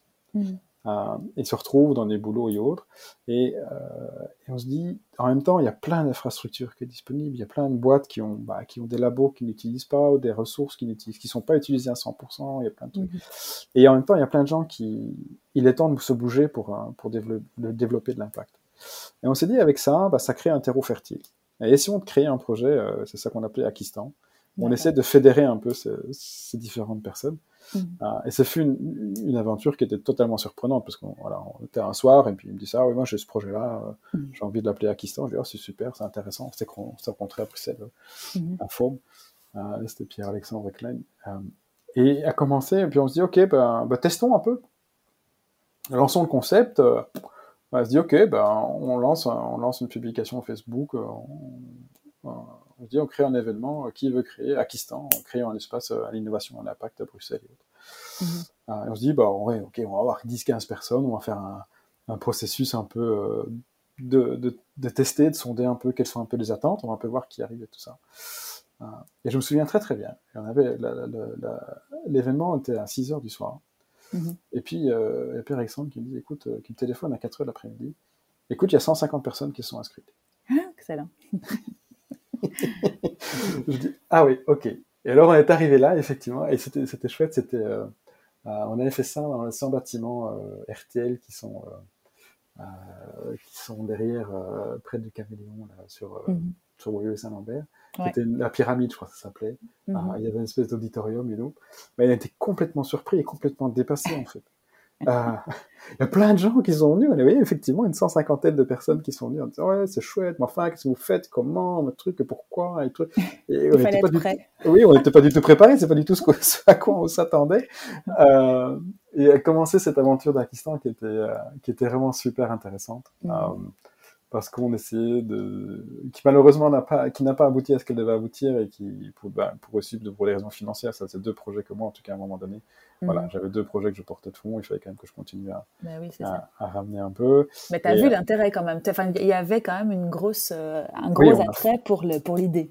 Ah oui, oui, tout à fait. Mmh. Euh, et, le, et le projet a été très très bien. Enfin, je trouve mmh. que c'est le, le, extrêmement inspirant. Euh, parce que le, la, la, réflexion était vraiment sur bah, qu'est-ce qu'une qu'est-ce qu'une communauté, comment est-ce qu'on la structure? De, on a fait le tour aussi de beaucoup d'initiatives dans le monde aussi qui, qui visaient à, à, grouper de manière un peu à pro proposer des structures décentralisées d'innovation, d'organisations différentes. C'était aussi euh, Frédéric Laloux venait de sortir son bouquin à l'époque euh, sur Reinventing Organization, mm -hmm. euh, on avait, enfin, entreprise libérée, enfin, c'était vraiment toute cette réflexion-là. vraiment, qu'est-ce qui est un espace d'innovation à impact? Mm -hmm. qui était vraiment extrêmement enrichissant. On a rencontré des personnes mais fabuleuses euh, derrière, quoi. Mm -hmm. et c'était vraiment une, une expérience qui m'a beaucoup nourri en, en, parallèle finalement de, de ce développement de Novobiome, qui était en phase de, de, de recherche. Donc Caroline travaillait le, à temps plein sur le projet, on avançait mm -hmm. sur, sur les éléments d'ailleurs, quoi. Euh, et donc, ça, c'était vraiment bien. Et puis, arrivé, ben voilà, genre là, c'était la parenthèse Akistan.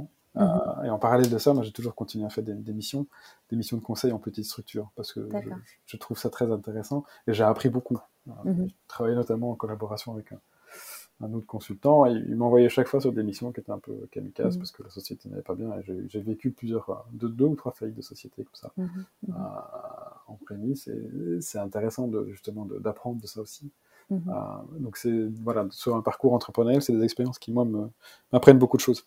Mmh. Euh, oui, tu t'es nourri, tu t'es nourri oui. tout au long de ta carrière de pas mal de pas mal d'expériences finalement. Tu t'es pas coupé du monde parce que tu as créé Novobium ou tu as co-créé Novobium.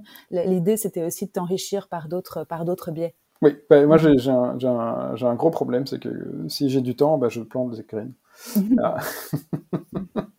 Et alors, quand j'ai des espaces, des bulles de temps comme ça, où mm -hmm. j'ai un peu de temps, ben, voilà, je, je, lance des trucs. Mm -hmm. euh, ou je participe à des trucs que d'autres lancent. Euh, et puisqu'en parallèle de ça, j'avais aussi cette époque euh, très intéressante du biomimétisme. Donc, le nouveau biome était de dire, OK, ben, notre mission, dans une certaine mesure, notre vision, de dire, OK, ben, biomimétisme est une approche extrêmement pertinente pour mm-hmm. l'innovation à impact. Euh, et le modèle entrepreneurial s'y prête bien. Mm-hmm. Euh, donc, essayons de démontrer nous-mêmes qu'effectivement, ben voilà, que, que s'inspirer du mouvement et de développer des solutions qui sont, qui sont biométriques ben, sont efficaces. Et mm -hmm. pas seulement efficaces d'un point de vue environnemental, mais aussi d'un point de vue entreprise, d'un point de vue commercial, il y a beaucoup d'éléments derrière. Donc ça, c'est un peu notre, notre, notre fer de notre, euh, notre cheval de bataille, ouais, entre guillemets. Euh, pour, pour avancer sur le projet. Mhm. Et, et, en parallèle, ben, naissait une communauté au niveau européen. Tu, tu, m'as posé la question de savoir, ben voilà, est-ce qu'il y a beaucoup de monde au niveau européen mhm. ça, C'est là que ça a commencé. Et, et, on a commencé à travailler sur l'EBA, donc l'European Bioenergy Alliance. et trois, trois ou quatre fois par an, on avait des week-ends avec toutes des personnes de partout d'Europe. Mhm. on se retrouvait à une quinzaine à essayer de travailler sur le sujet. Euh, on a organisé une super conférence, euh, un peu happening event à Majorque. On s'est retrouvé aussi, voilà, on était 10, on s'est retrouvé à 50 personnes pendant 5 jours euh, mhm. à, discuter biomimétisme, à discuter plein de sujets derrière. et ça a créé vraiment des chouettes liens mhm. avec des personnes super inspirantes partout en Europe. Et c'est une communauté qui, qui vit toujours, hein, qui est toujours active, avec des évolutions incroyables dans certains pays, comme en France, mhm. où,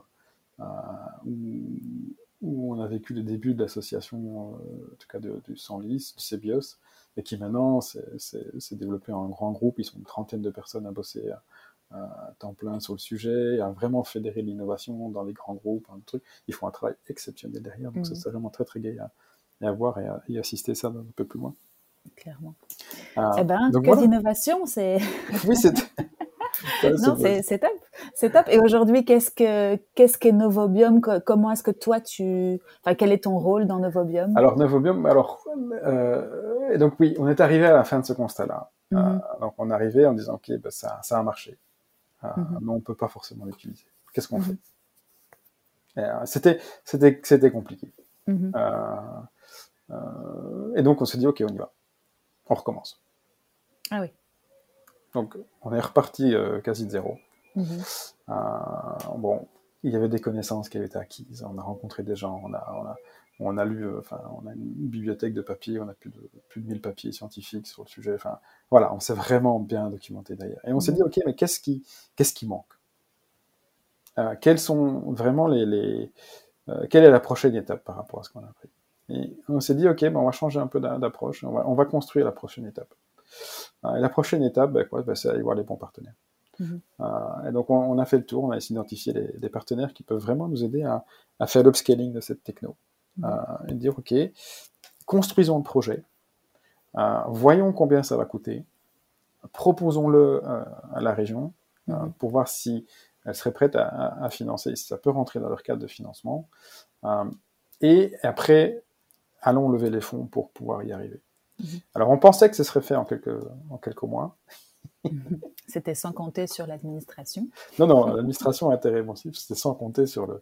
Mais voilà, c'est rencontrer les partenaires, construire le oui, projet, ça, ça. monter, les monter un peu un consortium, se poser les bonnes questions, à arriver à convaincre. Mhm.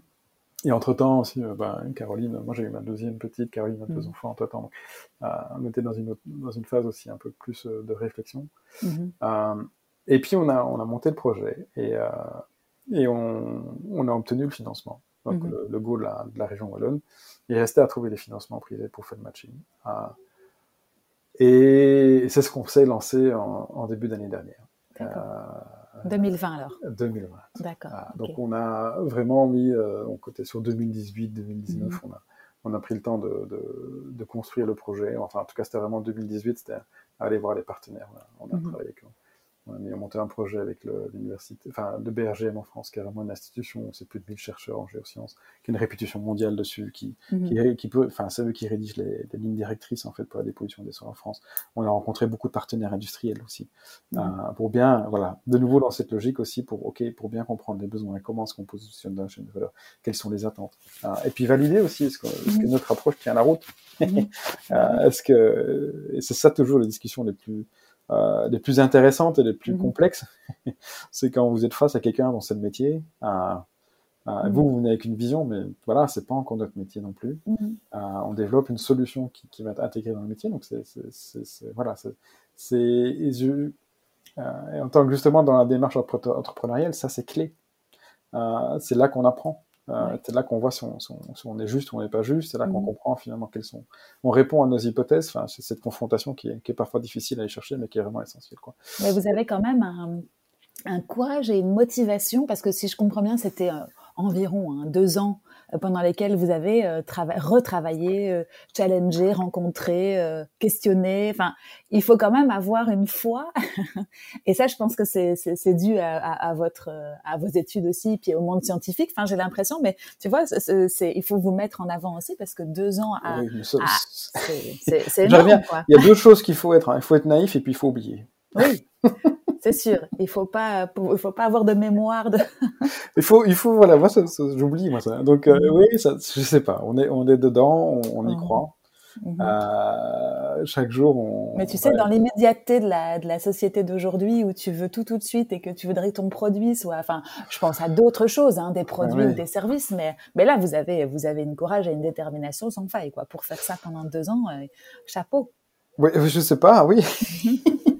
Je te le dis. moi, en grande impatiente que je suis, j'aurais voulu l'avoir. Ah oui. moi, je suis hyper frustré. Alors, je fais beaucoup de coaching de start-up mhm. aussi. Hein. Donc, j'ai eu la chance aussi. Et ça, ça m'a extrêmement nourri. Mm ben, oui, à côté de ça, ben, il faut bien. Voilà, c'est des projets mhm. qui n'étaient pas financés. Donc, euh, il fallait bien qu'on qu subvienne aux besoins aussi. et j'ai eu la chance de, par hasard aussi, d'être contacté par un incubateur dans les bibliothèques en région qui était le WBC. Euh, et, et là, c'était super. Mhm. Parce que euh, c'était vraiment accompagné. Alors, pour moi, c'était super parce que, euh, bon, voilà, je suis curieux. Mhm. Euh, j'adore apprendre des choses. Je connaissais pas le, le, domaine des life sciences, donc, du pharma, euh, mhm. des biotech, des medtech. Et je me souviens très bien, j'ai eu des réunions où voilà, j'arrivais dans des projets, je comprenais rien pendant une heure de ce qu'ils me racontaient. Mhm. Euh, c'était sur des trucs compliqués, je ne comprenais rien. Mhm. Euh, mais j'étais content. Mhm. J'apprenais à mort. Enfin, j'ai eu des... Euh, j'ai vraiment eu des... Alors, j'apprenais sur la partie scientifique et des demandes, mais aussi sur la partie entrepreneuriale. j'ai compris un peu cette réalité aussi, que bon, le champ des, des life science était, était un peu particulier. mais c'est un secteur qui, qui, est intéressant. Et puis j'ai eu la chance de rencontrer vraiment des personnes super inspirantes, mhm. des chouettes entrepreneurs, des serial entrepreneurs aussi, de comprendre un petit peu. Euh, et puis moi, ça me nourrissait, et puis moi, je les nourrissais parce qu'en parallèle, je développe mon, ma propre expérience. Mhm. Euh, et donc, euh, j'ai créé vraiment des, chouettes relations avec certains projets. Il y en a certains que j'accompagne depuis tout le début. et je suis extrêmement content. Là, je suis, bah, je suis au conseil d'administration je suis président d'un conseil d'administration d'une start-up euh, de Namur qui travaille sur le domaine de la biodiversité.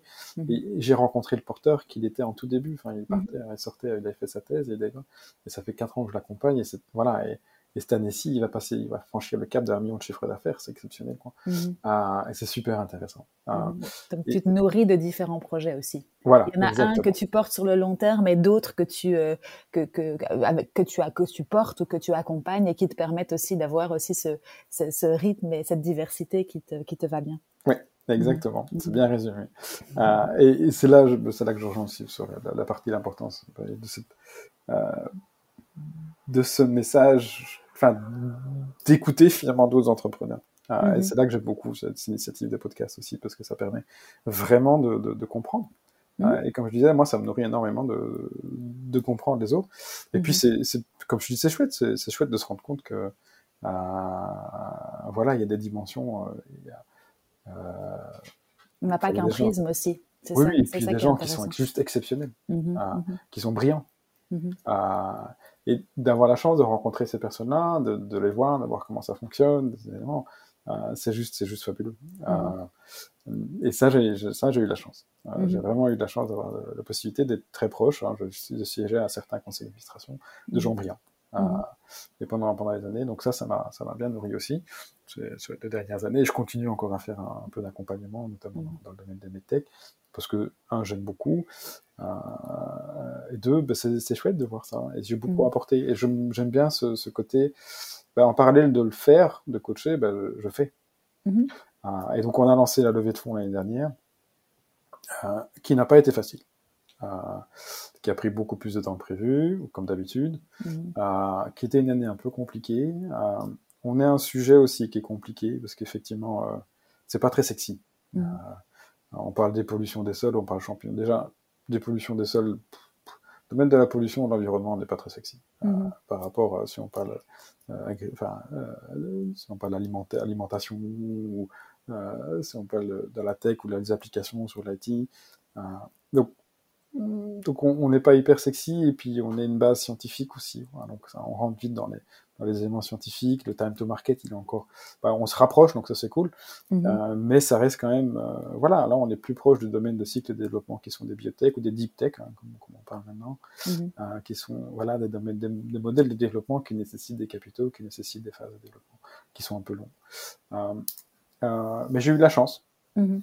vraiment de la même chose. J'ai eu sur mon parcours, j'ai eu la chance de croiser vraiment des personnes exceptionnelles qui, euh, qui, qui, qui, ont décidé de soutenir le projet. Mhm. Euh, j'ai un investisseur italien qui, que je connais de la communauté de biomutisme qui, euh, qui nous a rejoint, qui est vraiment super. j'ai voilà, dans, des Français qui ont investi aussi, John qui a investi au niveau belge. J'ai vraiment des chouettes personnes que j'ai rencontrées dans mon parcours. Et le hasard a fait aussi m'a fait croiser des personnes qui, qui sont euh, qui ont rejoint la société. Et voilà, là, j'ai vraiment énormément de chance sur, euh, sur les investisseurs qui sont présents et euh, sur les personnes qui ont accepté de soutenir le projet. Mhm. Ça n'a pas été facile, ça a énormément de démarches. Donc la, levée de fonds est toujours quelque chose qui... là aussi, il faut être naïf au départ. Hein, mhm. oui, c'est ça, il faut pas savoir toutes les étapes qui t'attendent. Mais... Oui, et puis c'est oui, et puis on s'attend, et puis il y a toujours des mhm. revirements. Bon, on en a connu quand même beaucoup, on a plusieurs phases plusieurs phases complexes et, la complexité ne vient pas d'où on s'attend qu'elle vienne. Mhm. Euh, et euh, oui, on a mis beaucoup de temps à closer finalement le deal, cette première phase. Mhm. Euh, ça a été fait comme ça, la, fin de cette... Alors, on a, on a closé ici en, fin février. on a fini sur un, On avait un besoin de financement d'un million six cent mille et on a, on l'a mhm. bouclé. Pas tout en equity, hein, donc il y a une bonne partie qui est en, en en, non dilutif, une partie en equity. Mhm. et ça, ça nous amène quand même jusqu'à. Voilà, ça nous donne les moyens maintenant d'avancer. C'est très très chouette. Cool. Et donc du coup, qu'est-ce qu'on peut, qu'est-ce qu'on peut souhaiter maintenant à nos Alors maintenant, on avance. Ça, ça c'est mhm. gai. donc mhm. on, a, on a récupéré parce qu'aussi, bon, l'année passée est compliquée, donc on avait encore euh, accès à une infrastructure vraiment minimale. Euh, avec des partenaires qu'on avait, mais tout a été bloqué l'année passée, donc on n'avait plus du tout accès à l'infrastructure, on n'avait plus rien. Euh, et donc maintenant, on a récupéré vraiment une infrastructure de labo, on est en place, on a recruté la, première personne, le premier employé à signer l'année la semaine dernière, on a, probablement engagé une deuxième cette semaine. Euh, donc c'est très très gai. Ça y est, euh, la machine est en marche. donc exactement, mhm. on, a, on a des chouettes partenariats avec des, des chouettes, des chouettes partenaires industriels. Mhm. on, reçoit des demandes. Voilà on reçoit des demandes des États-Unis, on reçoit des demandes d'Afrique. Ça, c'est très, mhm. très, sympa. Ah euh, des, éléments derrière. Donc, on ne sait pas comment les gens nous trouvent parce qu'on n'est pas visible. Je dire, site mhm. internet n'est pas du tout, pas du tout référencé. Il, est, il, est, mhm. sympa, mais il n'est plus, il est plus à jour. Euh, euh, et, donc là, c'est très très gai. Donc, on, a tourné une longue page. on, a on, a mis en place toute la partie gouvernance, on a mis en place la structure, donc c'est vraiment, vraiment très très chouette. Tu vas te dédier, toi, à, vais dire 100%, mais c'est pas, c'est pas, c'est peut-être pas ta mentalité, c'est peut-être pas ta personnalité, mais. on est à 100%, je suis, mhm. je suis 100% sur biome, plus 10% mhm. ailleurs, mais. 10% en plus des 100%. Alors. Voilà, c'est plutôt comme ça que ça, que ça fonctionne. Euh, mais euh, oui, oui, et puis voilà. Euh, Beaucoup de challenges et d'ambition pour le futur. Oui, super, avec bah, un potentiel qui est, voilà, chaque jour on découvre de nouvelles choses, qui, qui est juste fascinant. Mhm. euh, alors ce sera pas simple, hein, donc on, le sait très bien. Là, on est un peu moins naïf mhm. euh, parce qu'on a vécu beaucoup de choses et qu'on sait mhm. où on va, euh, et puis qu'on voit, mais ça reste quand même toujours une aventure super intéressante. Quoi. Ah bah cool. Écoute, moi je te propose de refaire un point dans deux ans pour voir où, vous en êtes ou dans un an, parce qu'à mon avis vous aurez accompli beaucoup beaucoup de choses et, et, puis on vous le souhaite. En tout cas, c'est une très belle aventure. Tout ce que tu as partagé avec nous aujourd'hui était super intéressant. Est-ce qu'on a oublié des choses que tu voulais, euh, que tu, qui te tenaient à cœur? Moi, je crois que un dernier message, si, euh, mhm. si les gens veulent entreprendre, euh, faites-le avec une mission impact. Mhm. Les enjeux pour moi sont tellement grands, la fenêtre d'opportunité est tellement petite. Il nous reste mhm. quelques années pour profondément changer la façon dont on fait les choses, pour vraiment, on n'a pas le choix. Et, et, pas, et pas juste du, du greenwashing. je crois qu'il il y, a vraiment, il y a, un besoin de, il y a énormément besoin hein, pour mm. que, tout soit aligné. Et, l'entrepreneuriat pour moi est une, un excellent outil pour le faire. Mm-hmm. Euh, et je trouve ça des fois dommage quand je vois des, dommage, c'est un jugement de valeur, mais des personnes mhm. extrêmement compétentes qui, gaspillent quelques années sur des projets qui n'ont pas de, pas de valeur. Mhm. Je crois que voilà, ça, je crois que pour moi, le, si je peux donner un message là, faites-le, prenez ça en considération, essayez de avoir une ambition aussi, une ambition qui est différente de juste de l'ambition de, la réussite. Alors c'est pas facile parce que c'est déjà important, mais voilà, positionner les projets dans une dimension qui va au-delà du simple projet.